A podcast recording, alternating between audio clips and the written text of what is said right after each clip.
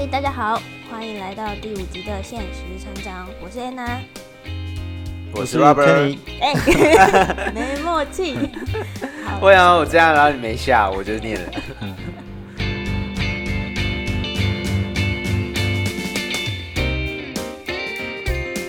哎，你看到我在左边还是右边？我也不知道。哎，我需要我你在左边。哦，因为好像每个人看的都不一样。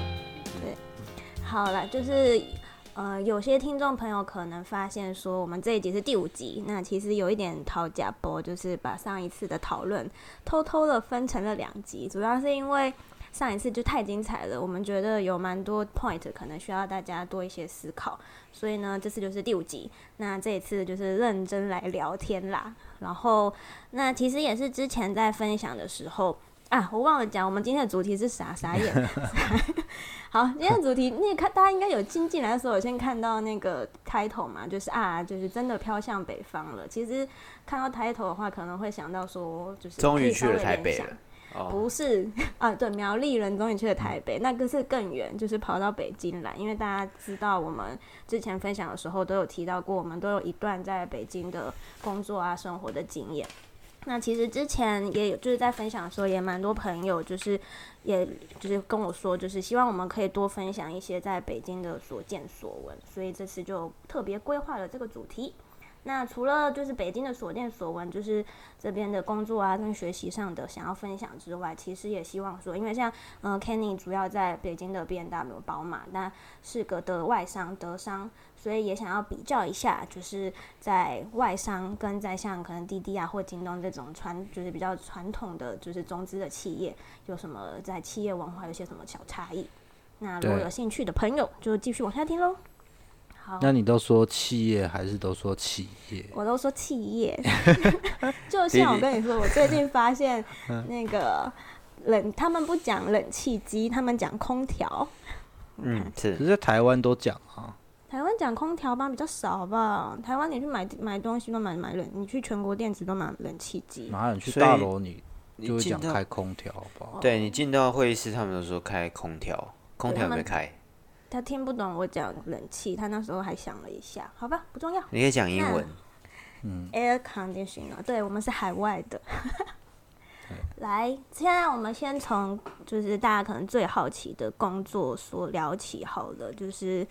两位呢，有先分享一下，我们先 recap 一下，就是大大家你们两个在就是中国，就是那时候为什么会想要到中国工作，然后分别待过哪个城市多久？自己抢答。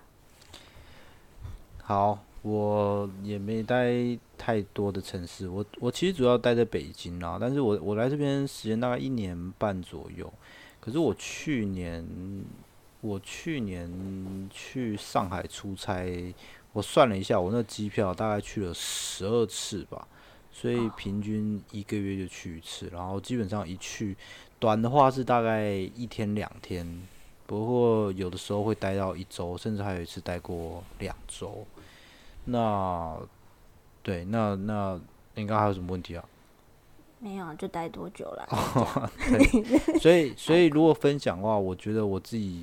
北京跟上海这两个地方我都算是蛮熟悉的啦，但是对这两个地方差蛮多的嘛。然后上海就其实就很像台湾，天气什么都蛮像台湾。然后上海也比较国际化一点，我所谓国际化就是遇遇到的外国人比较多一点，然后对比较多人会讲英文。对，那北京就就毕竟比较北方嘛，对，然后大家 都看起来比较 沧桑一点。都被冷风吹出了皱纹。没有错，你知道北在北京那个相同年龄的，其实他们年纪真的看起来都比我们还大。对，没办法，对，因为因为第一个干嘛干，然后再来风大，其实干会把你脸上的水都带走，然后风又大，就会把你吹得越吹越老。所以我来这边一年半，感觉我好像老了五年一样。没有，你是白头发多了很多很多。那是不是应该要推个保湿跟染发的产品？对，我觉得在这里很适合保湿，就是非常好用，不用在其他的防晒哦，要防晒啦，因为夏天还是很热。对，对，那 Rubber 呢？哦，我其实呃，我直接选，我从台湾离开之后就直接选了北京，那其实也没有去了其他城市，其他城市只有旅游的经验。那北京大概待了也是差不多一年半左右吧。那这个多数能分享的经验也也是以这个北京的生活为主。是，诶，其实大家应该会更好奇，就是你们那时候在选的时候，为什么？就是我之前其实就有被问，就是就像刚刚讲的，北上广深这么多地方，就是一线城市啦，就是那那时候为什么会选择北京？嗯，那我先简单说一下，其实选择倒是还蛮，如果从北上广深，其实从互联网的角度来去出发，不是基本上就是，呃，上海是没有什么太多选择。如果你选选择是非金融业的话，那通常就只有北京、杭州，还有这个深圳这几个可以选择。那如果从这三个东西去考量这个这个就是群聚的效应的话，其实更多时候可能更多人会会向往在北京的这个这个环境，因为投入的资金、人才或者是很多呃主要头部大公司的 headquarter 也都在北京。那时候其实选北京更多的一个原因还是。第一个是这个考量，第二个就是拿到的 offer，那时候只拿了两个，第一个是滴滴，还有一个是那时候在上海的拉扎，不是在上海的那个虾皮，所以这考量之后，所以我就那时候虾皮其实还不有名，我跟滴滴的同事讲，还没有人知道虾皮是什么，就比较少人用。对，因为他们是做那个跨境电商的嘛，那在台湾可能比较红一点，嗯，所以在那个状况下，我就只呃就直直接选择了这个北京。直接选择了滴滴。对对对。其实，其实这个问题，大概你稍微做了一点研究，就发现北上广深这些东西，虽然他们叫做一线城市，但是互联网集中都集中在北京嘛。那上海就像刚 Robert 讲的一样，除非你做金融，大家如果去上海外滩看过一排的银行，非常的这个漂亮。那那深圳呢？深圳广呃广深这两个对广深这两个地方，基本上。这个电子电子行业的会比较多，做硬体的也会比较多，所以他们的产业本来就不太一样。就像是你在台湾的时候，虽然我们有两个直辖市，台北跟高雄，但是你也不会说，哎，你为什么不选高雄，选台北？因为毕竟产业就是差蛮多的。对，其实我这次最近也听到一个，比就是外国人形容深圳是呃中国的就是戏骨。所以他其实我自己觉得他比较多，就是可能公司他们会把那些 IT IT 的 team，然后摆一组在深圳。等等等等，对，不是硅谷吗？就是我们用我们讲给台湾 你不要再那个了，不要再来闹戏骨。对，你说到这个硅谷，其实我以前还看不太懂简体字的时候，一直以为它是戏，它只是写法不一样，后来才知道还真的是硅。好啦，乔布斯跟贾布贾伯斯啦，都有。川普跟金毛。川普跟特朗普。大家回来，哎，那我再回到就是找工作哈，因为我们从就是工作一开始聊，那就是在找工作的时候，就是你们跟就是在台湾，因为大家都有，我想我们都有在台湾找工作的这个经验，那可以分享一下，就是在找工作的时候跟台湾什么不一样嘛？就像平台啊，然后面试的流程啊这些。好。呃，平台我那时候其实也用了他们的什么猎聘啊、拉钩啊，对啊，就差不多就是这样。然后，嗯，我我我不知道我在台湾可能以为是刚台湾也是刚出社会的时候用的这些什么一一人力银行之类相关，都是用这些平台。但是我想你。经过一段时间工作之后，你可能就经营自己的人脉啊，然后有人会去找你啊，甚至你的 LinkedIn 上面会比较多人去找你啊，就比较少。第一个你会自己呃主动去投，然后另外一个就是呃有一些认识的人就可能就会问你说，哎，我这边有一些什么什么案子啊，有什么相关的东西啊，你对这些东西有没有兴趣啊？甚至你比较有经验的，别人知道你做的很好，也自然直接会去找你，就比较会绕过你自己去投这些事。那这是这是找工作。那第二点就是那时候找我面试的是这个 B N W 嘛，那他们其实也算是蛮有诚意的。我相信在台湾有些公司也会，他们会说，诶，帮你补一点车马费啊，你从那边搭高铁过来，诶，帮你出个两千三千块。你高一点的职位，你高一点职位可能会比较多。那你如果低一点职位，可能就是我之前去面试，他要补我个两百块的车马费。计程车费。对，计程车费没有错，就是你下了这个。下了这个呃叫什么嗯火火车，然后的，然后那个计程车费。对，那我那时候来比较特别一点，就是那个老板对我还不错啊，他他他我他叫我他我我我是先用这个这个 video 的面试，然后 video 面试面试两次了之后，后来他就说，哎、你来一趟北京啊，我们来谈。后来我就跟他说，一定要去吗？我就跟他说，你你一定要我过去吗？然后他听了我讲这句话，他就觉得我面有难色，就说。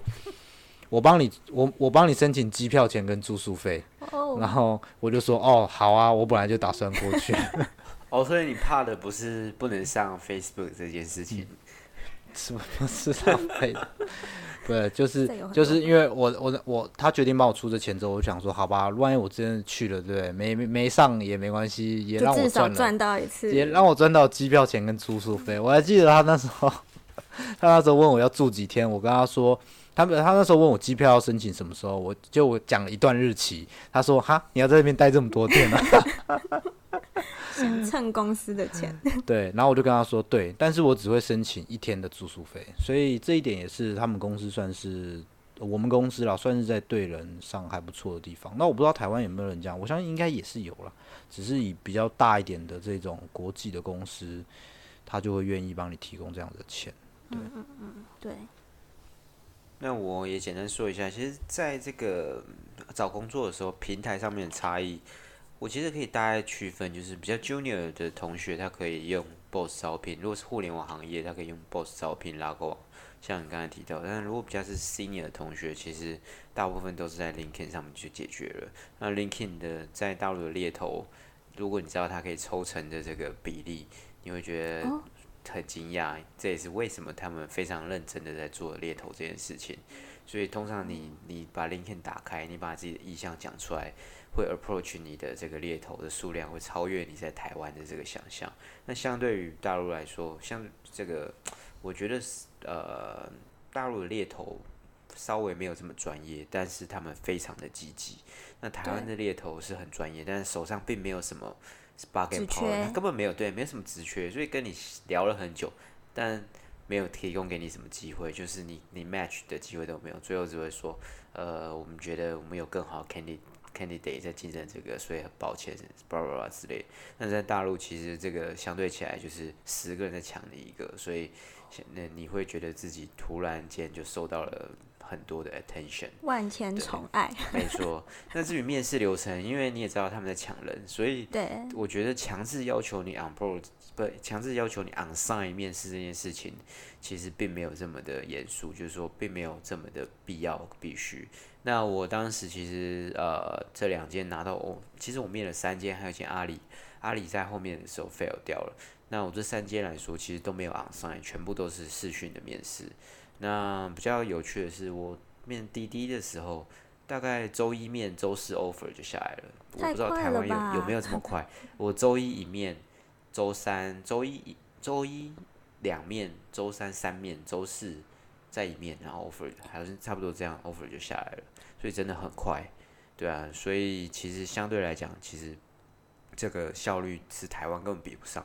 我记得我在台湾的一间外商，大概花了我不知道有没有两三个月吧，还两个月，对，那时间真的是很长的。对，那差不多就是这样吧。诶，其实我再分享一下，就是像你刚刚讲的一面两面，但我我自己在就是我现在面现在公司的时候，我我发现我面了超多人，就是包含呃我的同事，然后我的主管，就是然后还有 HR，其实大概零零总总可能面了四五次有。所以我，因为我其实，在台湾的时候面的时候，比较面试的时候比较不会面试到同事。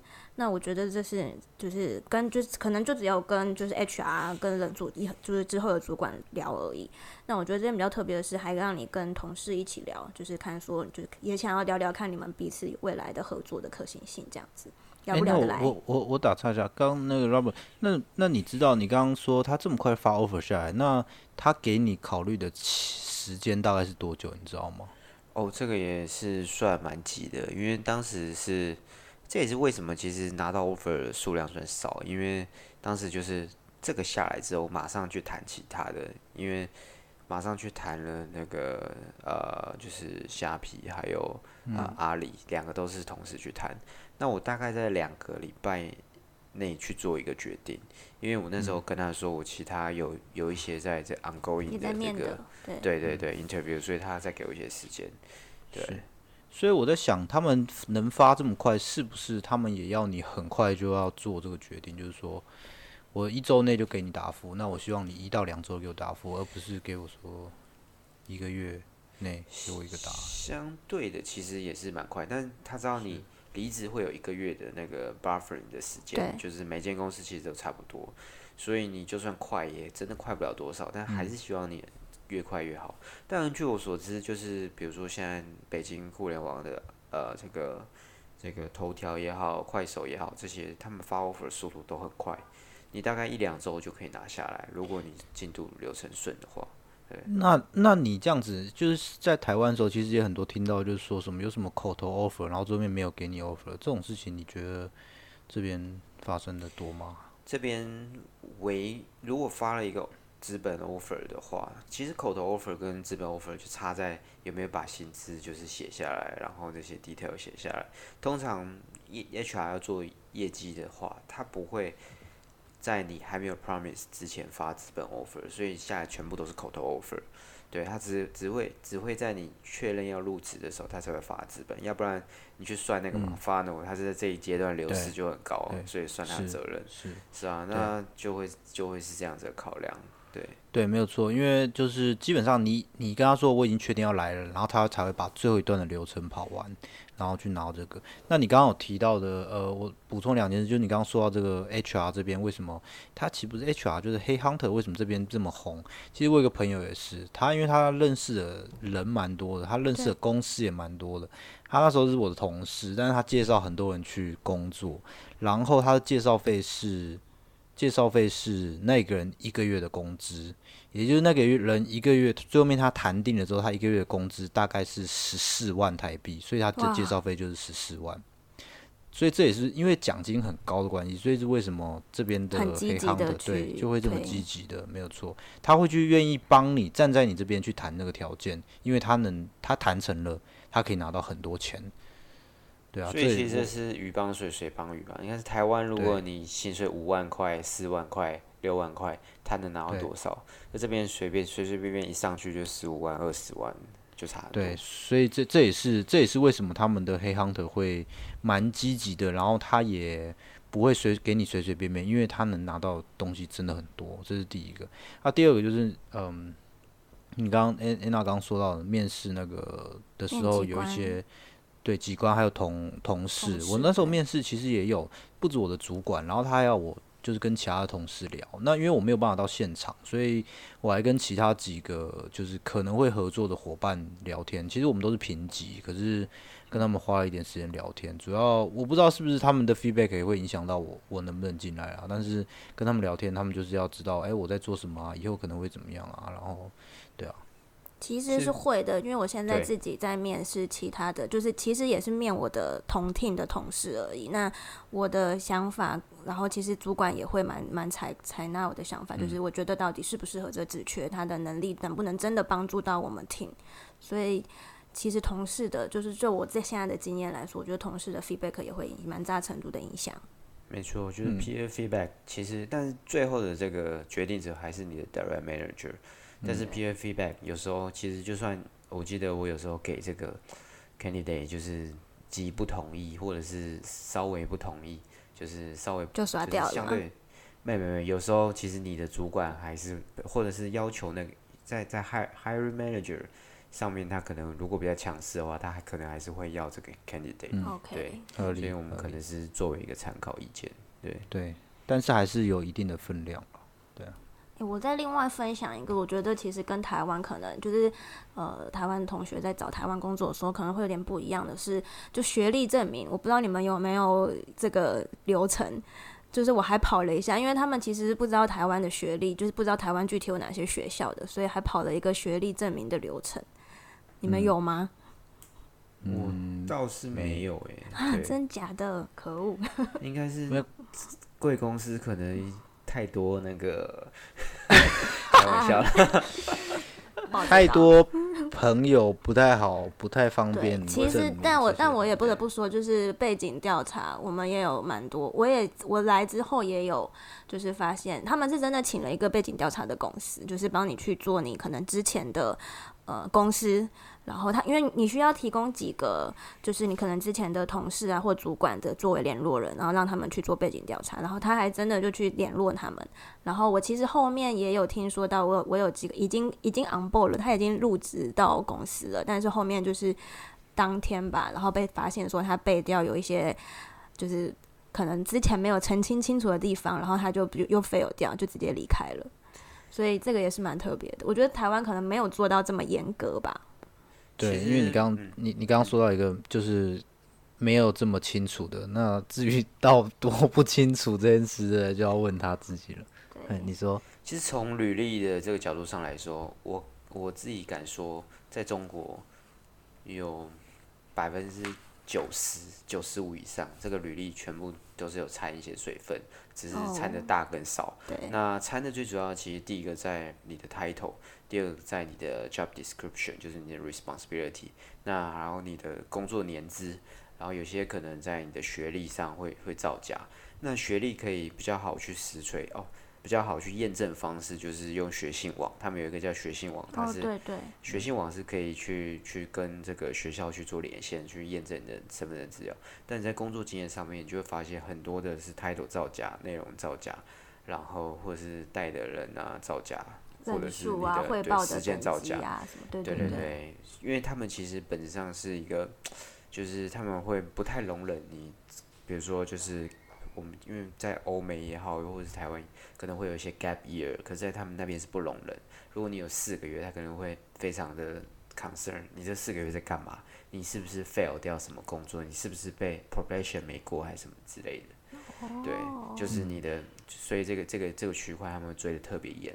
但其实我们有发现很多，其实真的还有还蛮多这个 candidate，就是哦，其实所以我后期在看这 resume，我都知道他们造假，但是你要知道，呃，他们为什么造假，那什么东西是你可以接受，什么是不能接受，可能会从这个角度来去看，是。对，那其实面试到后来，就到像刚刚讨论的谈薪资，就是刚刚讲发资本 offer 啊，有薪资这一块。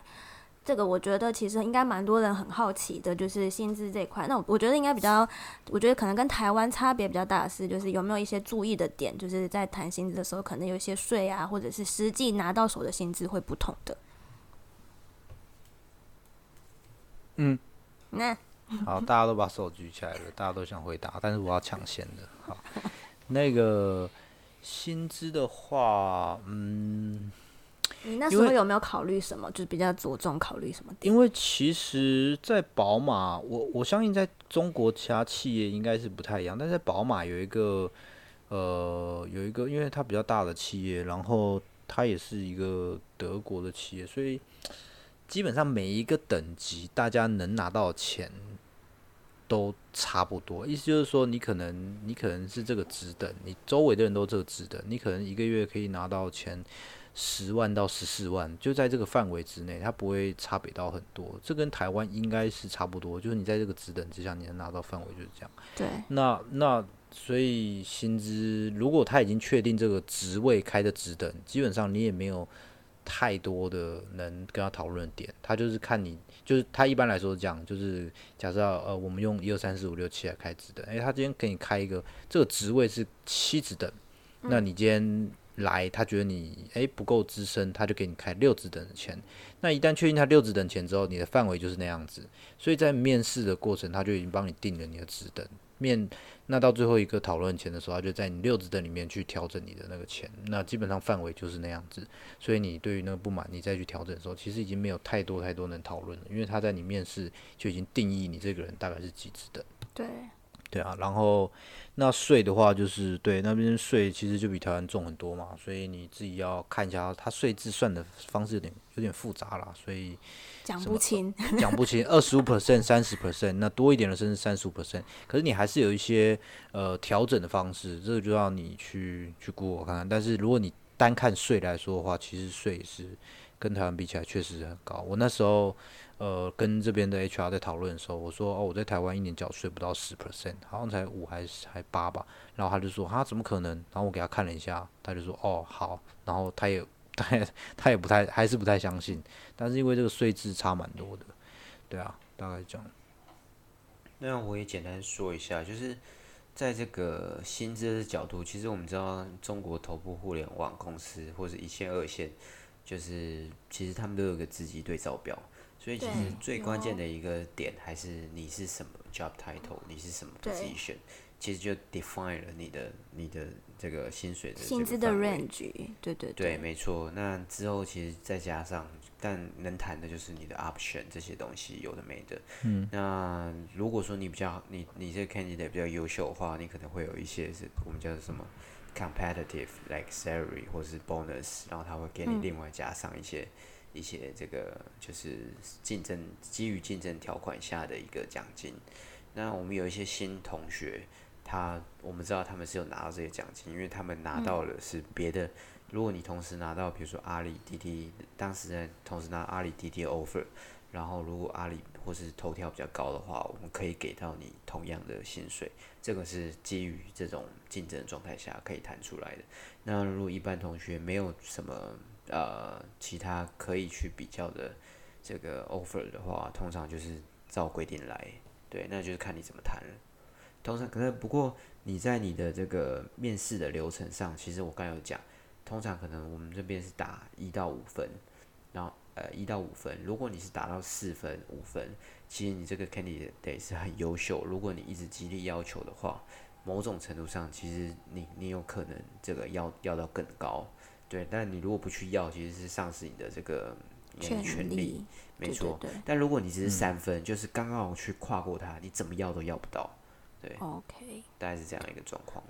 就是大家也可以去查一下，其实他们都有对应的，例如说不同的职能，假设 P 或 T，然后 M 就是不同的职能，然后可能一二三四五六七，它就会有一个不同公司的职级对照表，或者是我自己也会去看一下那个，不知道你们有没有用过陌陌，陌陌还卖卖啊，完蛋了，默默卖卖。不是是卖卖，完蛋，sorry，是卖卖卖或是交友的，对，，sorry 啊啊。你你用了交友的，No，卖卖就是它是人脉的那个卖，然后其实这边算是那个，就是有点像是他们的社，就是职涯的职业的一个社群，里面就可以去问说，可能某间公司它对应的职等是多少，然后大概可以拿到的薪水是多少。其实蛮多人在里面问它就是。中国的 LinkedIn，对啦，对，它就是对标，而它所有它一开始所有东西都抄着中国的 LinkedIn 来做，当然因为它刻字化，然后调整或是讨论这些做的非常的极致，所以你可以看到说它的这个 DAU 也好，或者使用人数这些东西，远远是碾压中国的 LinkedIn。中国的 LinkedIn 在中国基本上是没什么抬头的机会，就是用来发广告，然后跟 candidate 做联系的一个平台。因为最早以前 LinkedIn 台 LinkedIn 在刚出来，它在中国它领英嘛，在中国一开始是没有办法使用，你要有 VPN 才能用的，所以这也是一个一个原因，让他们自己内部有有可以先发展这个平台机会。对啊，那那你刚刚谈到薪资啊，还有一件薪资结构，我不知道你们有没有，但是像我的话，就是它的有点复杂嘛，你有个 basis，然后你会有一些什么 allowance，像一些你可以去另外申请一些什么住房津贴啊，像我还申请了一个那个交通补助啊，然后还有一个叫做嗯电话费啊，就那些各种名目，对，你就尽量去跟他争取，哎、我怎么样，我怎么样，然后我想要什么，然后他有的名目，他呃有些就会说好，那这个就给你怎么样的，对啊，所以一些小细节啦，那种电话费一个月也是补大概一千块台币，所以也不小补了。对对对，我记觉得你还要反向机票，不是吗？哦，哦对对对对这很好。这一个也是每一个公司可以去要。像我，因为我我可能在宝马职等也不到太高，如果你高一点的话，你的那个返乡机票，像我们经理级的返乡机票，像他们飞欧洲那种返乡机票，一年都有三次。那我一我我虽然只有飞台湾，但是一年就这么一次。对啊，然后如果你啊，宝还有一个宝马比较特别一点，就是 如果你的职位到经理的话，他可以给你配车子。对，这很好。对，可以给你配车子。那如果更好，就是那个嗯，奔驰，就是宾士，宾士在在在好像也差不多经理吧，还资深经理，经理级应该就是了。他会给你一样配一台新车，然后两年给你换一台新的。那你那台车子的所有的维修费、保险费都是他帮你出，哇，对，而且两年换一台新的。有这也同事就拿到这个机会在宾士。这么好。对，这也是他们的另外的福利，所以你去了解一下这个，你就可以诶多多要一些。那我刚刚说了，如果你今天没有办法配车，那你可能可以配那个加油的钱啊，这些相关的东西，通勤费这些都有一些很多细项可以可以去跟他稍微要的吧。对啊，对那我再往后聊一下，就是我们就讲要找工作嘛，已经谈好薪资了，所以基本上已经要确定就是要出国，然后到这个异乡去打拼了。那那时候你们出国的时候，就是对自己啊，或者是对家人啊、亲朋好友，有没有做什么呃心态调做的教育，就是跟他们聊啊，怎么跟他们沟通，说你们要出国了？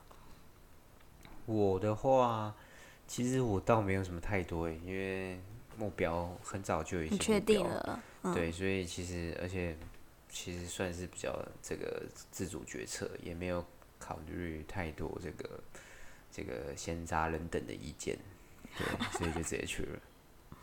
嗯不顾一切，对，不顾一切。那你出门之前，你家里有被爸妈的栅栏拦拦住吗？你虽然没有要顾这些，有看到那个栅栏吗？关门放狗隐形，的翅 膀，隐形的栅栏，隐形的栅栏。应该是没有。当时我觉得当时台湾还是鼓吹一股就是大陆好啊，大陆妙那种感觉，就是哦，真的吗？对对，那时候有那时候还在鼓吹这个哦风，气，只是后来经过一些事件之后，确实有一个反转。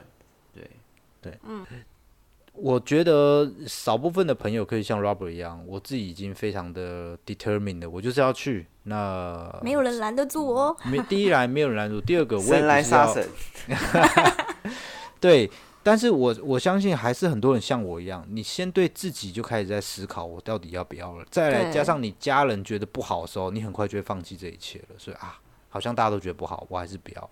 所以你还是先问你自己，你的感受是什么？你想得到什么？你想要尝试什么？然后你决定了之后，其他就声音就听听，然后就这样子，要不然，对不对？因为也没有人了解嘛。就像你今天问我说，诶，那我去新加坡好不好？我也不能给你什么意见啊，因为我又没去过新加坡，我也没在那边工作过，我也不能告诉你新加坡不太好，为什么？嗯旅游很无聊。对，哦所以你自己先对你自己了解，你你想得到什么，然后你决定了之后，你去了尝试，其他人的声音，好吧，大家都想讲，那你就让你们说，说完之后，我还是会照我的方式去做调整。对我蛮同意你的想法，就是知道自己想要什么，然后为了什么而来。那其他的的确有很多担心，那就是呃适当的自己抒化，就是自己疏解开来之后，就不要被太严重的影响，就还是 focus 在你的目标这样子。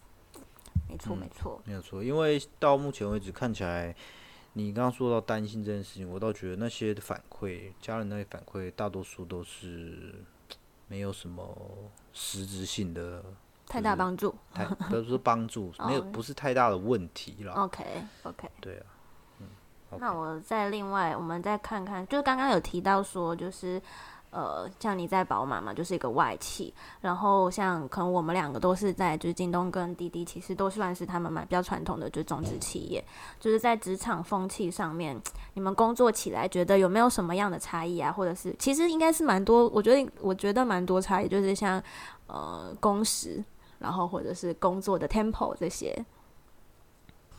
那你感觉怎么样？哦，我觉得，我觉得跟呃工时这件事情，其实是因为他们，我们说实在，大家都在 WeChat 上工作，我们所有基本上所有的呃，可能跟同事的 group 啊，跟就是团队的或者是专案项目的 group，其实都是用就在微信建了，没有用其他的通讯软体，所以其实你只要微信在手，就是 always 上班。所以你不管假日或者是可能晚上十点十一点，就是其实主管问问个问题给你，其实很我我我不要说我，但是你的同事就会很积极的去回答问题，或者是去回应老板，那也不就造就了一个风气，是你不得不回。所以我觉得这个算是在这边可能在生活跟工作上面分的没有这么开的地方，就是即使周末，然后他们也是会有这样的一个互动，很多互动，对。嗯，理解。其实这个有一个有趣的议题，就是什么是 work-life balance。我自己个人观点是，work-life balance 是 depends on 你自己的决定。就是说，有时候那种工作很多，休息很少，就是你可能是最适合你的 balance。那我自己在这个滴滴的这个环境来说，我觉得呃，相对来讲比较适合我的的一个原因是，这个同学、同学或者同事们其实都。都很积极主动，我觉得相对于台湾来讲，就是因为我们这边其实我们我们知道，在这个北京的机会真的很多，然后资金很多，你上升的通道也很多。可是，在台湾就是论年资、论辈分，在排队升迁的人，这个轮都轮不到你。当你看到你的未来比较不确定的时候，你根本就很难去。Take 这个 risk 去做一些勇敢的一些决定，可是在北京的时候，就发觉更多数人敢敢去承担这个决定，敢去承担这个决策，失败又怎么样？失败大不了就再来一次。所以在这个职场的风气下，你就会知道做事情强调的是高效快速，那不一定是可以命中目标的，但是确实是高效跟快速。那先求再求好，这也是在中国非常。这个盛行的一个风气，那在台湾，你可能要做一个 planning，你可能花了非常多时间，三周、四周，然后接下来又开发什么之类的，其实一季就过去了。所以在这这个状况下，你就可以知道，在北京其实就抢的都是速度，拼的都是时间。你今天不上，明天就被人踩死。所以我觉得在职场风气上，你能马上感受到这个肃杀。就是紧张的气氛。那相对起来，对于你个人来说，就从职场上去映射到你个人，就可以发现发觉，就是你个人时间会被压缩。你更多时候，你睡觉思考可能都是工作的事，你出去玩或怎么样，在你脑中可能想的都是怎么样可以做到更好，怎么样在下一个下一个这个呃时间点可以再去做迭代，如何能够借由。拉到更多资源，那在台湾，你可能更多的就相对来来说说就会比较保守，就是说怎么样能够不去犯这种错误，那我怎么样能够才保险的去度过这个 Q，然后 meet 到这个 Goal，那相对来讲，这个差距就会很明显，对。这个我也就是有点回应你刚刚讲的，就是时间很肃杀，很肃杀之气。其实就是我在台湾的朋友也有人，就其实，在台湾的时候，我们就有听过一个“狼性”这个字，不知道你们应该有听过。就是就是我还去查了一下什么叫狼性，就是我还看了一下说，就是为了成功不择手段，然后就是要狠、要冲、要霸气，其实蛮像你提到的这种感觉。然后还有另外一种说法，就是呃，把握机会凸显自己，就是敢做，然后敢要。就是很积极的去承担这些东西，然后因为其实不够积极的话，就像你说的，很容易被人家这机会可能就被抢过去了。这些升迁啊，或者是这些有这些专案的机会就被人抢走了。其实你这个某方面来说，其实你感受到你的同事的工作氛围算是蛮有狼性的，对不对？是，这其实做起来就是特别爽，因为大家有目标，大家要冲的时候，所以你会看到，其实尤其是像头条，他们更提倡就是。因为你知道，在互联网做这个 innovation 或等等之类，都没有没有所谓的前车之鉴，更多时候就是尝试，然后去 try 试错，对对对。对，所以你会看到很多九三年，我们九三只是一九九三年出生，九一年或是更更晚出生的这些同学，他们可能都已经可以带上百人、五十人到上百人团队，可是并不是说他能力已经到了，可是他的野心绝对是到的。嗯，同意。那宝马呢？就 B N W 这边的氛围，就是你有像刚刚提到的，就你们相对来说应该是更注重 work life balance 的嘛，对不对？嗯，对。那呃，我这这边就分享一个小小的事情，就是你刚刚讲没有错。其实以前在台湾的时候，我工作也会有这个这件事情，就是我们那那时候是用 Skype 嘛，那 Skype 随时都可以传讯息。那它会存在一个问题，就是说你今天晚上八点能回你老板讯息。他明天九点再丢讯息给你，你又能回的时候，他就会觉得，那我再晚一点，十点又丢讯息给你，你也能回复他。那人都是这样子嘛，越求越多，越求越多。我记得很清楚，就是有一次，我基本上晚上十点、十一点都要回他讯息。有一次他十二点半丢讯息给我，然后我看过了，可是我真的太累了，我就不想回他。那那 Skype 的更新完了之后，新版的 Skype 可以看到你到底有没有读，没有错。赖哦。结果我没有回他，他竟然丢了讯息说：“Kenny，我看到你读了讯息，为什么你不马上回我？”哦，十二点半呢、我在睡天啊，你刚刚说你在睡觉，我但是我不小心我点我真的已经读了，可是我就觉得，可是这件事情确实需要花一些时间思考怎么回。对，不是我说这种东西本来就是你你跟你老板之间的互动，或跟你同事之间互动。你刚刚讲没有错，这其实很难去去去去去 balance 啊。为什么？因为你今天不回，别人就会回。对，那对，那你说这个界限到什么样地步？到晚上九点之后就不回吗？还是十点之后不回？这真的很难去去定义它。这是这件事。不过唯一我觉得不变的是，就是你一旦回了他，他就会预期你晚上十点可以回，十一点可以回，周六晚上十点可以回，周日晚上也可以回，他就会有这样子的方式。当什么时候丢出问题来，他就期望你马上要回，要不然。对，人都是这样子嘛，就是你会越越越想要越拿，会越想越多，这是第一点。那第二点，刚刚讲到的这个 Robert 讲到这个试错，其实这件事情就是大家可以思考一件事，就是当你这边机会很多的时候，你就不害怕失败。为什么？因为我这次失败了怎么样？我再找另外一个坑在做。可是这一次失败了，并不是说我随便乱做让它失败，而是我做好了万全准备，我就给他拼这么一次，拼失败了。Sorry，我得到的经验，我今天就算被踢出了这个公司，踢出了这职位，我还是可以到下个地方再想办法往下拼。这是一种，这是一个原因，为什么大家很容易很愿意去去往前拼？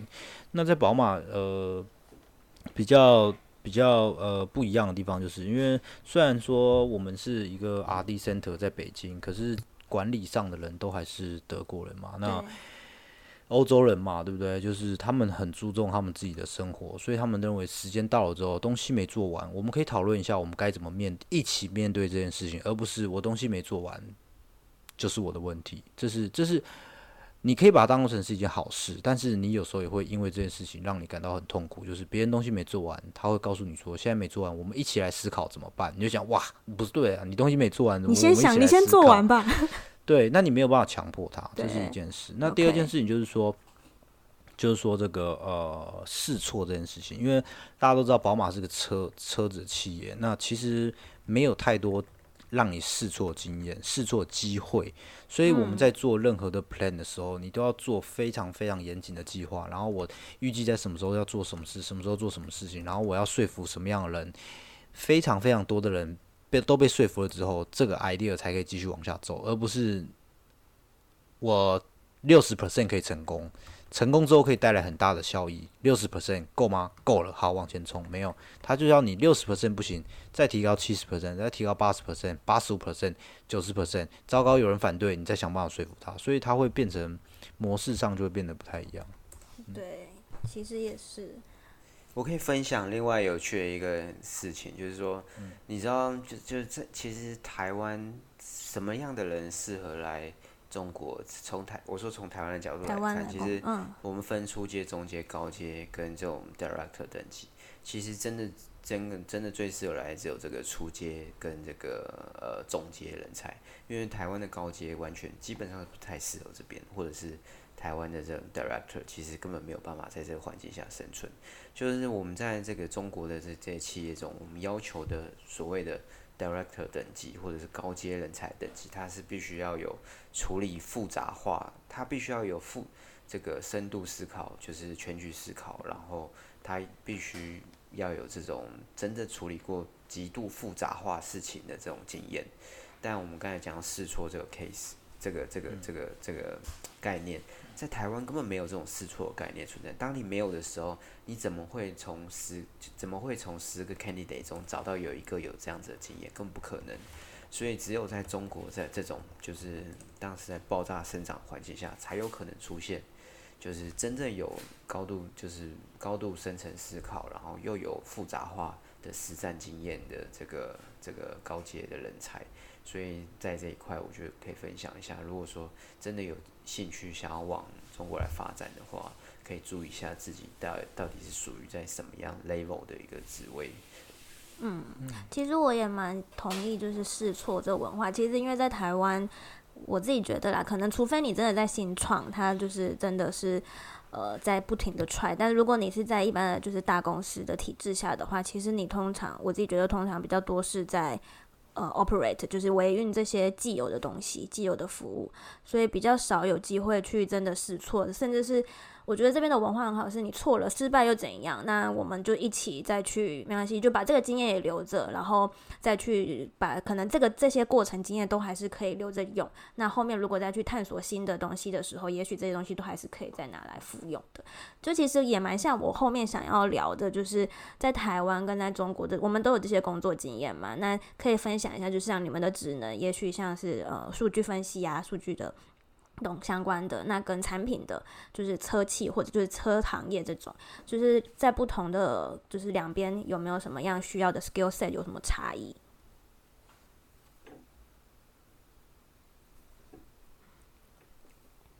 嗯，好，那就像我刚刚说的一样，在车子的企业里面，其实它跟一般的互联网产品，我。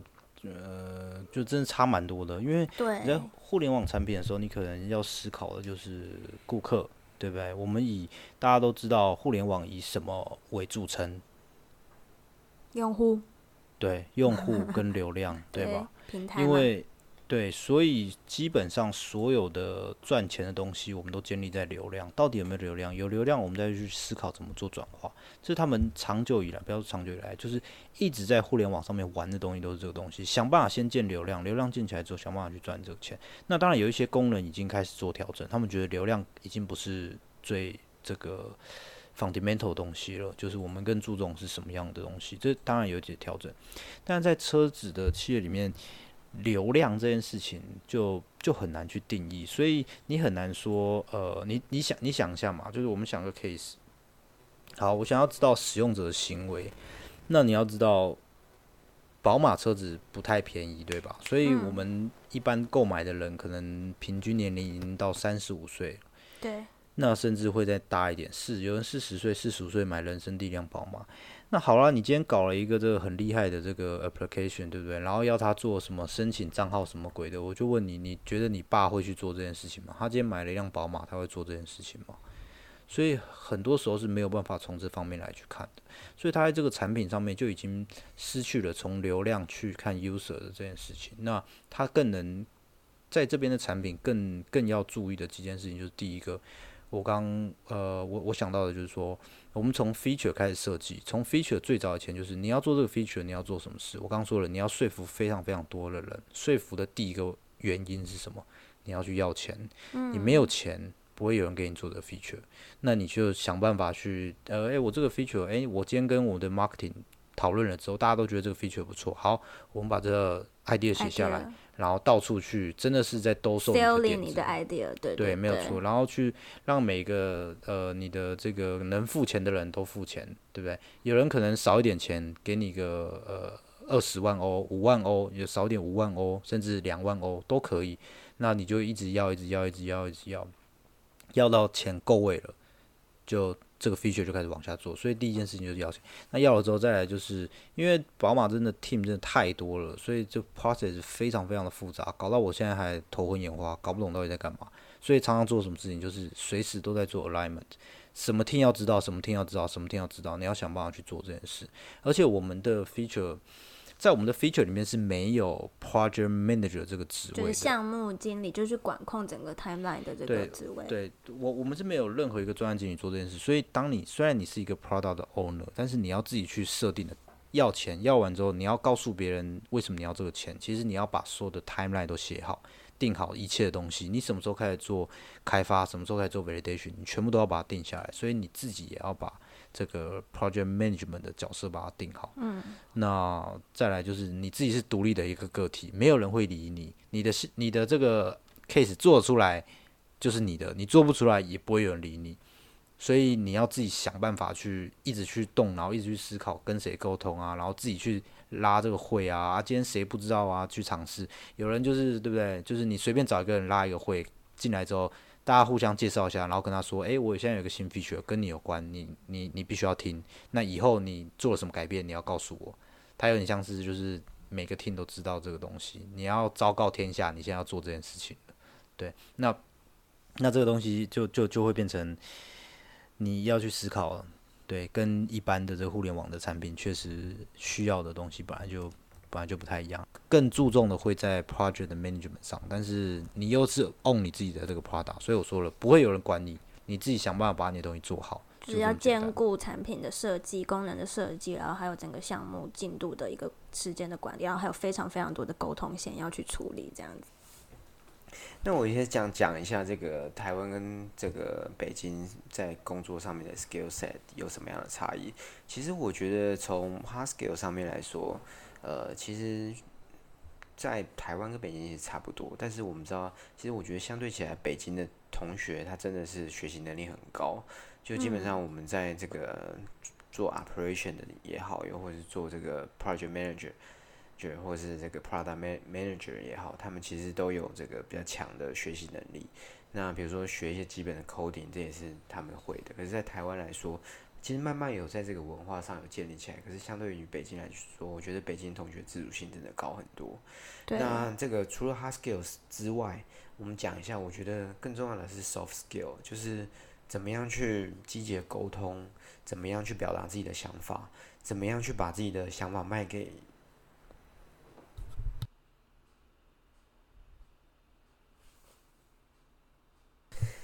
怎么样去把自己的想法卖给第三方？然后怎么样去这个这个呃，就是把自己的承诺去把它实现？我觉得在北京也好，或者中国也好，这一块确实是同学做比较优秀，但是也是有一些比较不可靠的一个部分。就是说，我们知道，其实，在台湾更多是以人为本，就是从人性关怀，大家都是好朋友。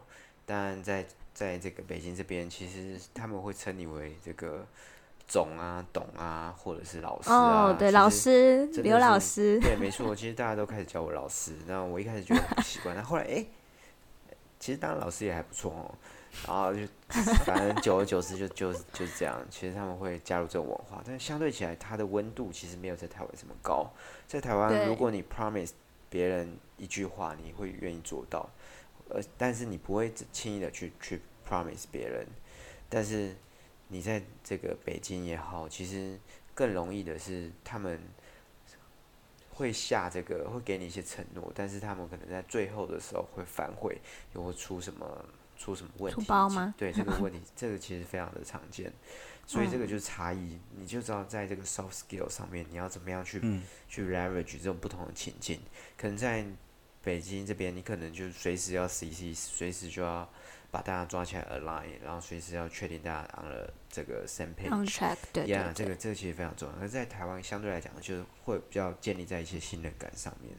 对，我觉得这可能是比较大的一个差异。那其实本质上来说，但这个东西其实有差异，但这个东西确实是影响你升迁也好、沟通也好，或者是项目做成的成功与失败也好，一个关键的因素。所以在台湾同学如果没有这种适应能力的话，确实在这个角度、这个因因素上面，呃，就会就会遭受到比较大的挫折，那也会影响后续的发展。这个也是我自己个人观点。就其实我觉得，那个就是在工作层面上来说，我觉得，呃，最重要就是还是知道自己想要的是什么。然后我觉得在这边比较特别的，像是就是勇于承担。我觉得看起来。就是北京的同中中国的同事们，他们都是更勇于的去承担，然后去呃尝试试错，然后承担责任。然后我觉得还有一个比较特别，是因为像刚刚讲的，就是滴滴的企业文化的工作 tempo 跟宝马这边工作 tempo 是非常大的不同。那我觉得没有什么好跟不好，就是找到适合自己的。然后就是还有像刚刚讲的，也不要再去害怕争取到自己想要，不论是在可能谈薪水的时候啊，或者是你后面在工作过程中谈升职加薪，其实我觉得这都是在。中国企业的文化这边，大家要就是可以谨记在心的这样子。我们讲完了工作，我们来一点 happy 的生活好了。等一下，等一下，刚刚你说到这个就是同同事的部分，大家勇于的承担责任，我不知道这是不是真的是这样子。我觉得有吧，就是我相信有一些 leader，就像刚刚 Robert 说，有一些 leader 真的是他，因为他要做一些决定，所以他会。做承担责任，然后真的失败了，他就滚蛋。但是至于同事们，我不知道哎，我不知道你们都有感受到同事们都有勇于承担责任吗？我我起码我在这边学到了一个很重要，就是叫做 shift blame，对不对？shift blame 就是大家都知道什么甩锅嘛，对不对？哎，甩锅文化，所以。同事之间还是呃推脱的还是非常多，就是谁犯了错还是还是会蛮多这样子，所以我不太确定说你们遇到的说是不是承担责任上面是有感觉到不太一样。我觉得承担责任，我现在刚刚想要描述的是，就去争取新的机会。假设我就想要，就像刚刚 Robert 讲的，他可能没有能力带一个一百人的团队，但是他这个野心够了，那你就有这个机会，然后去担任这样的一个责任，这样子对。Robert，你觉得你同事之间都承担责任上面有感觉到比较？不不先先，你你等会说一下这个东西。那但是我你讲没有错，在 soft skill 上面确实。不过我不我觉得不论你有没有具备这样 soft skill，你在这样的环境之下，你被其他人这么的折磨凌迟了，你自然会学到这些东西。你就是说，哎、怎么会发生这样事情？哎、我怎么没有做好这件事？哎、怎么大家就像刚刚说的，大家甩锅甩来甩去，甩来甩去，你自然知道怎么去应对它。所以这也是一个，这也是一个 soft skill，你就要去学。你刚刚说到一个最重要就是解决问题，你要思考就是怎么解决问题。对。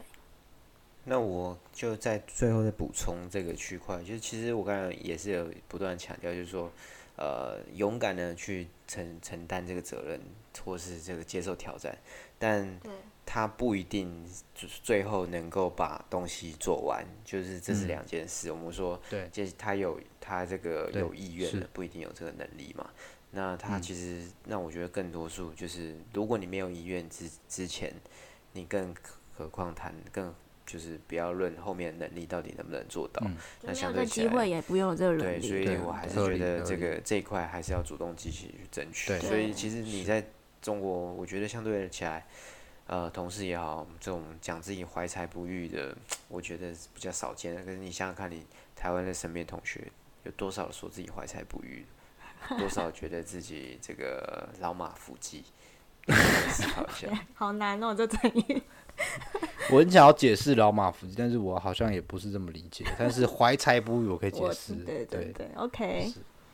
好，那我们是工作的部分大概就这样，我们聊一点就是生活化的，就是在北京生活，像像刚刚讲的，都生活过了一年多，其实也经历了整个北京的春夏秋冬了嘛。那在北京，我们就先讲好的好，有没有觉得你哪边还不错的？就是在北京，可能相较于在台湾的生活经验啊，那你觉得北京这个这一点很还蛮还蛮吸引人的？这样，我觉得从这种气候上来说，它其实相对来讲，哦，很爱，对，我觉得撇开雾霾，其实整个 整个温度是很舒服的。对，冬天可能有点冷，夏天有点热，但是它不会有这个狂风，不太会有这种暴雨、啊。暴雨，对对对，对，很或者，是这种就是阴雨绵绵这种天气，其实都不存在。就是相对来讲，这整个温度是很很舒服的，所以它春天跟秋天都是极度的舒服。那如果说这个从这个其他这个，我觉得食衣住行的生活这对对。这角度来去切入，我觉得食倒是还可以，就是稍微咸咸了一点，油了一点。对，对，不过在重油重咸。对，重油重咸这个因子是跑不掉的，因为其实在台湾某些地方也是重油重咸，但我一直说相比夜市，雅家对，对没错，但是 但你可以自己去 balance 嘛，你不可能每天都吃外外面的食嗯。物，所以我觉得这个点我还是可以接受，嗯，对啊，那其实住房的话，就是我们也知道这个炒房炒得更严重，所以它高房价，当然是你的租金也是水涨船高，对，对，那其他的话，其他的话，我觉得可能比较有趣的一个因子是，就是台湾可能好山好水，没有好无聊，它好山好水，所以是有山有有有海边有水，对有，海边海边，对，有河可以玩，可是，在那边是其实相对来讲，它的 diversity 是比较小的，我觉得这可能是它的比较一个缺点的一个部分，就是山只有那几座。那真的也没有河这件事情就存在，湖吧对，只有对不对湖对，那湖域相对来讲就少那么一点，而且对同事来说，其实他们少见的是吃这种海产，海在台湾其实，海产是无所不在的，对，差不多这样吧。那我觉得，对我们从食衣住行来看，那食就像 Robert 说的，他们中国的菜有什么八大菜系嘛，所以你在北京基本上什么都可以吃得到。但是主要就是对我们来说还是比较油、比较咸一点。不过你还是可以找到蛮多是清淡一点东西去尝试。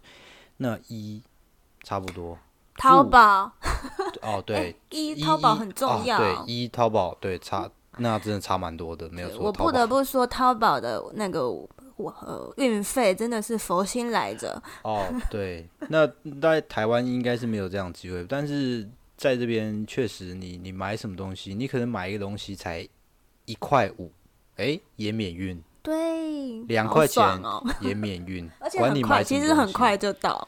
对，没有错，而且非常的快。对，然后呃，住的话，对这边的住房确实价格高，非常非常多。像我们现在这边住的一个月是三万多块嘛，如果以这个价格，可以在台北市住到一个很不错的地方，但是这边住的就真的还好。然后行行也差蛮多的，行的话就是这边坐什么坐计程车，滴滴滴滴，太便宜了，这边坐计程车真的太便宜，已经养成坐计程车上下班的习惯。出入都计程车，对，出入都计程车，因为这边坐一趟计程车二十二十几公里吧，二几公里你坐下来也不过就两百块。哎，真的差很多。我去机场，就是大家想象，就是从住宅区去机场，可能之前在台湾随便搭个程车可能要一千，我在这边搭不到三百块，天不到三百台币。对，所以在行上面，计程车也是差蛮多的。对啊，我分享多分享一个，我觉得非常重要，就是刚刚讲天气，天气带来的一个非常好的好处，就是这边是我没看过蟑螂。我觉得真的太优秀了，因为在台湾那个蟑螂因为很潮湿，所以其实很多蟑螂在这边是我基本上没有看到这些昆虫类的，就是动物这样子。对天气的话，确实是这样没有错，天气还算蛮舒服的啦。然后干燥吧，一开始来的时候干燥是让让我不太习惯的，可是后来发现干燥是一件超级好的事情，晒衣服超快干。你你你中午洗好衣服，你可能下午甚至晚上它就干了，真的是非常的快。你在台湾。完全没有这样的机会。那一开始觉得说这个东西让我觉得不太好，不太舒服啊，还是想要到上海。还有加湿器这样子，还买了。对哦，这辈子还没见过加湿器，来了这边才知道原来有加湿器这个东西。台湾都各种放除湿器。哦，对。对，一开始太干，干到鼻子流鼻血，没有错。但是后来就觉得。干燥真的是一件太爽的事情，我也觉得非常同意。那哎，我可以再问一下，就是像买车，刚刚我讲，因为你在车企嘛，像这边买车有没有什么一些比较特别的可以分享啊？买车哦，对啊，买车，因为我们呃买车就几几件事情嘛。第一个就是这边这车子非常的便宜，这边最便宜的 B N W 折合台币才九十万而已。因为这边车子的牌子好多，我的妈！哦，对，车子牌子非常的多，但是重点就是它它真是太便宜了。然后，呃，你可能买一个宝马二系的双门的，折折合台币大概也才一百四十五万，一百四十一百五十万，就非常的便宜。只有一个问题，就是你没有办法上牌，因为大家都知道北京人太多了，所以车子也非常的多，所以你要排那个牌。那个牌照，牌照，对对对，不是牌照，那个车牌吧，对不对？车牌对，要排车牌，你可能一抽就要抽个五年、天哪！对，我上次有，我们上次是不是在哪里？就特斯拉是不是也超便宜？就上海，因为刚好上海有特斯拉了。对，因为上海有特斯拉厂，所以它建好特斯拉一台才三十万，大概才一百二十万，一百二十万。呃，台币，但是缺点还是一样，就是上牌的问题，没有错，你很上到上牌。然后，因为他们车子实在太多了，它还有一个规定，就是每一天呢，呃，哎，上是限流吗？上班日，周一到周五嘛，对吧？然后每一天有两个号码尾号是不能进到进京的，进京的，对，因为上次进京是不能在京上面，就是路上可以跑，是不是不能？对。不不能在路上，就是被照到要罚，要扣扣点数。他们是罚钱吗？还是扣点数？扣点数，扣点数，罚钱都有。对，这是这个。那三环内的样子，我记得是。没有没有没有没有，五环以内。哇，五环以内。对，五环以内，五环以内就是进京。那他们会抓的基本上是四环内。如果你真在五环，就好吧，外围一点就睁一只眼闭一只眼。对，但是四环以内绝对抓，因为真的太塞了。对啊。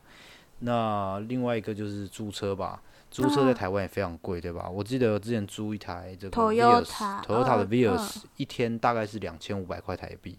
那如果你两千五百块在这边租，如果知道车子的人，你两千五百块是可以租到宝马的 Z4，就是双门的跑车。哦天哪，对，如果你两千五百块是租得到的，对啊，那太夸张。所以你就可以知道它的差别。那如果你要这边真的要租一台 Toyota Vios，一天哦，大概才八百块吧，八百块九百块台币。台。币，对对对。对，所以非常的便宜。你台湾在这边可以办驾照的，对不对？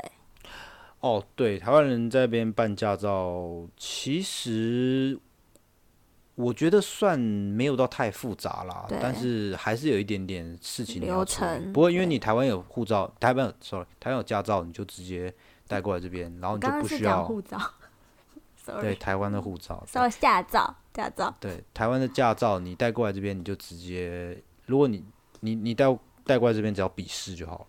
对啊哦，对，但是笔试就是嗯什么样？这个叫什么？这个呃规则也不太一样。像红灯是可以右转的，对，这个很可怕。对，红灯右转是比较可怕一点，没有错。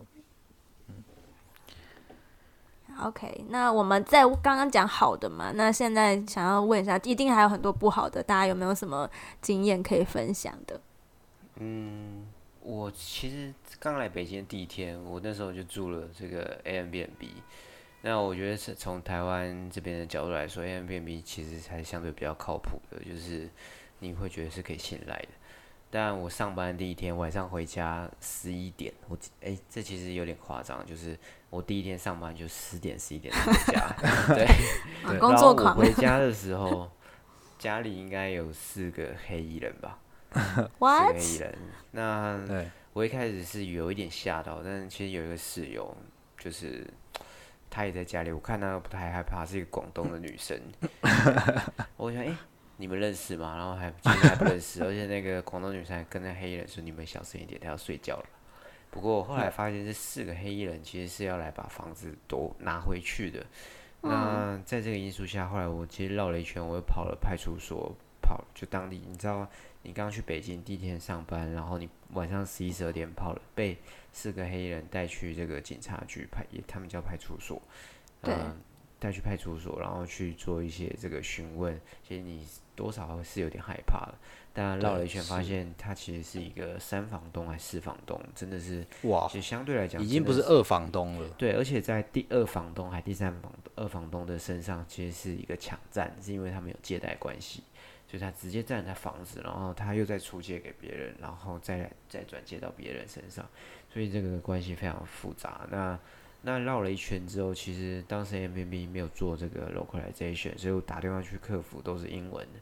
对也，是用英文沟通，然后那英文的在我记得还是 San Francisco 的那边的客服在回复你，我就就觉得 what the heck，就是鸡同嗯鸭讲。我说鸡同鸭讲是他根本不理解我是什么状况，但我我已经明确的告诉他了。那这个东西就花了我大概一段时间才去把它解决。那后来 M V B 也表示他歉意，所以他 cover 掉我这这段期间一些住宿啊。哦，那蛮哦还好的，可可是很可怕哎、对，相对来讲，心理的阴影想看你第一次去，假使你第一次去呃越南好了，然后第一天晚上被带走，对，而且更扯的是，你就想想看，这这个你身为一个台湾在台湾长大，你会觉得你对北京又会有什么想象？然后你被带走是什么感觉？你自己去模拟一下，就会觉得哇，还是有一些刺激的地方。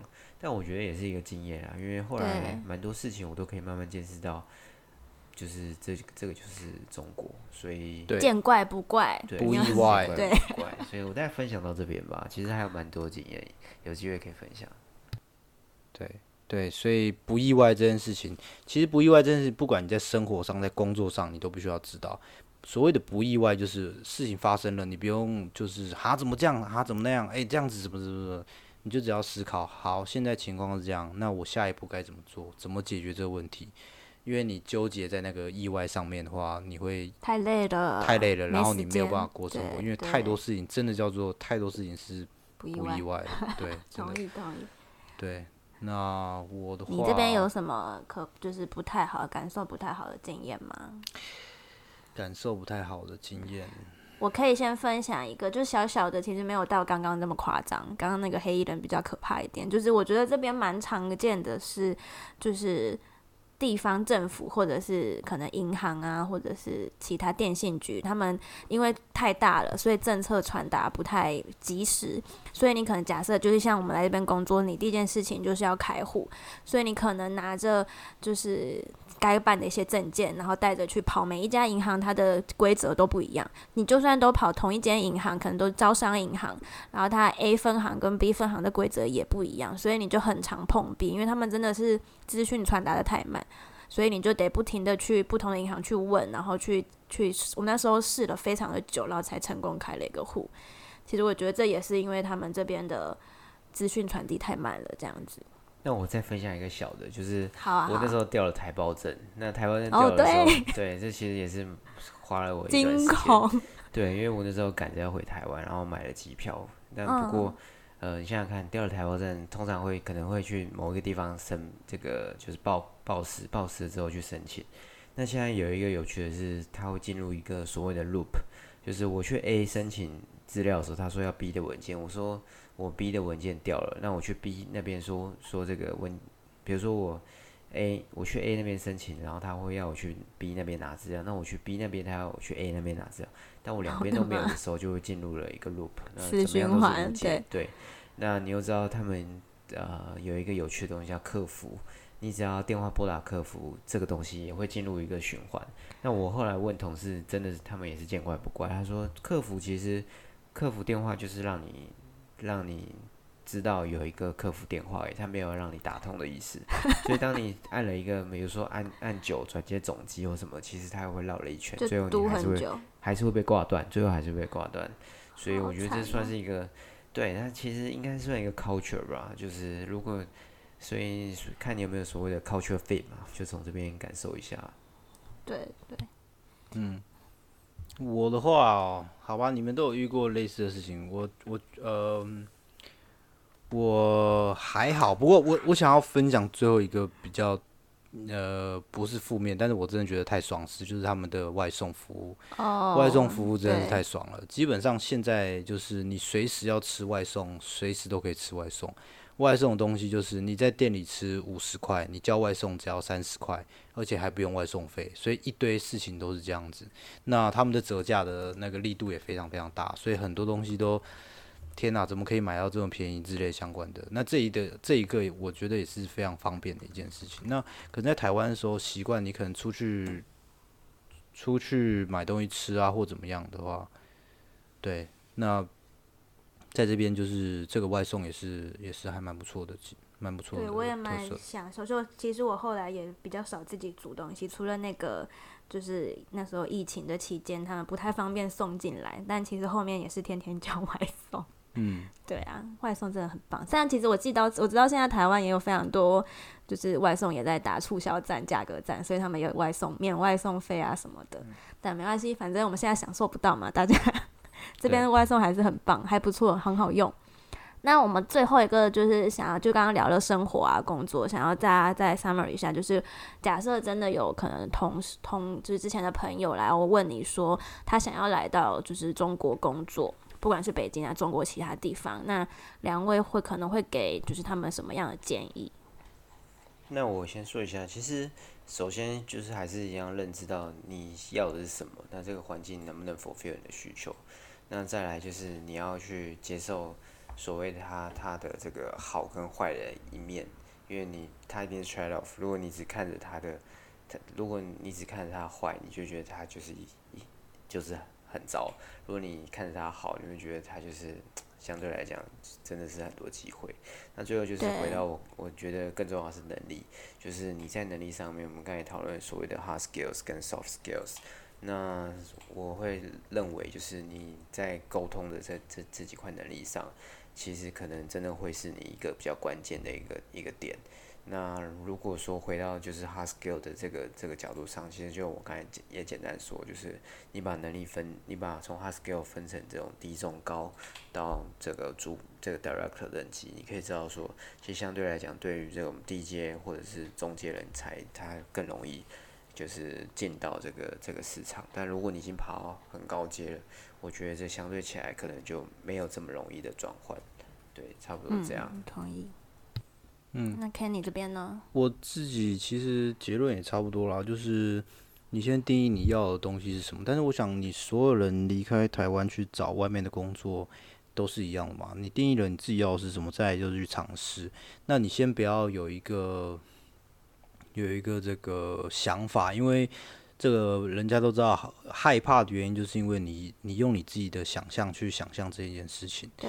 那你没有尝试过，你只能透过一些新闻或者是周围的朋友去思考这个东西到底是好还是不好，就此定义了你要不要去做这件。就跟别人跟你讲，如果大家都告诉你你想去日本，大家都告诉你日本不好，日本不好，日本不好，你可能就不想，你就决定不去了。可是你何不自己尝试了再说？因为你今天做这个尝试。大不了半年一年，你真的不能接受，真的觉得不好就离开，就这么简单。这是第一个，就是刚刚说到的，你定义了自己清楚自己要是什么，就走出去，就尝试出去。所以我不会说谁适合还是谁不适合，你大不了就失败了就怎么样，就离开嘛。那第二个也是一样，刚刚这个嗯。Robert 说的这个 soft skill 这这部分，soft skill 也是你你你要好好思考的，因为有些人可能会说啊，他他们人可能有一些人会有怎么样的行为，怎么样行为，那怎么样怎么样怎么样？那好啦，既然有这样的情况，你有没有办法去解决？你要思考的并不是责怪说这些人为什么这样，而是那我该怎么解决？嗯，所以这个也是一个也是一个训练啊。我要讲到想到了第三点，第三点才是刚刚 Robert 说到非常重要的，你到一个。不管是怎么样，你到一个新的地方，一定有好跟不好的。如果你永远都在往不好的地方去看的话，你就会觉得这地方怎么这么差，怎么这么不好，怎么这个又怎么样，那个又怎么样，什么都不能接受。如果你往好的地方看，你就会看到发现说，既然有这么多东西是这么吸引人的。当然，好跟坏比例比一下，如果你真的就是不能接受，OK，那就离开，就这样子。所以，对啊，就是你自己准备好你自己的心情，然后去尝试不一样的东西。对，我其实也想最后总结一下，就是其实像刚刚两位讲到，就是为什么要来这边工作，就是一定要时刻去反思自己出国工作的目的。然后我们在这过程中想要得到什么，想要试到什么不一样。其实像刚刚我们讨论这么多工作跟生活上的，就算都是就是比较 Chinese culture，然后就是都是讲中文的，其实我们也发现到说，在生活上面或工作上面的小习惯，其实还是差异非常大的。那另外一个就是生活方面，我。觉得也可以有花，因为你知道，在在一个异地，你有更多自己的时间，那我们也可以再花更多时间去探险啊，然后去尝试一些不一样的新的东西。那非常谢谢大家今天一起来参加，我们就是来听我们的分享。那如果还有其他问题的话，欢迎就是随时留言跟我们私讯给我们，然后我们后面如果有机会的话会再做分享。那今天就到这边喽，下次见，拜拜，拜拜，拜拜。如果喜欢这一集，或是喜欢我们的话，别忘了给我们评分，并且订阅、关注“现实成长”，可以第一时间听到更新的内容哦。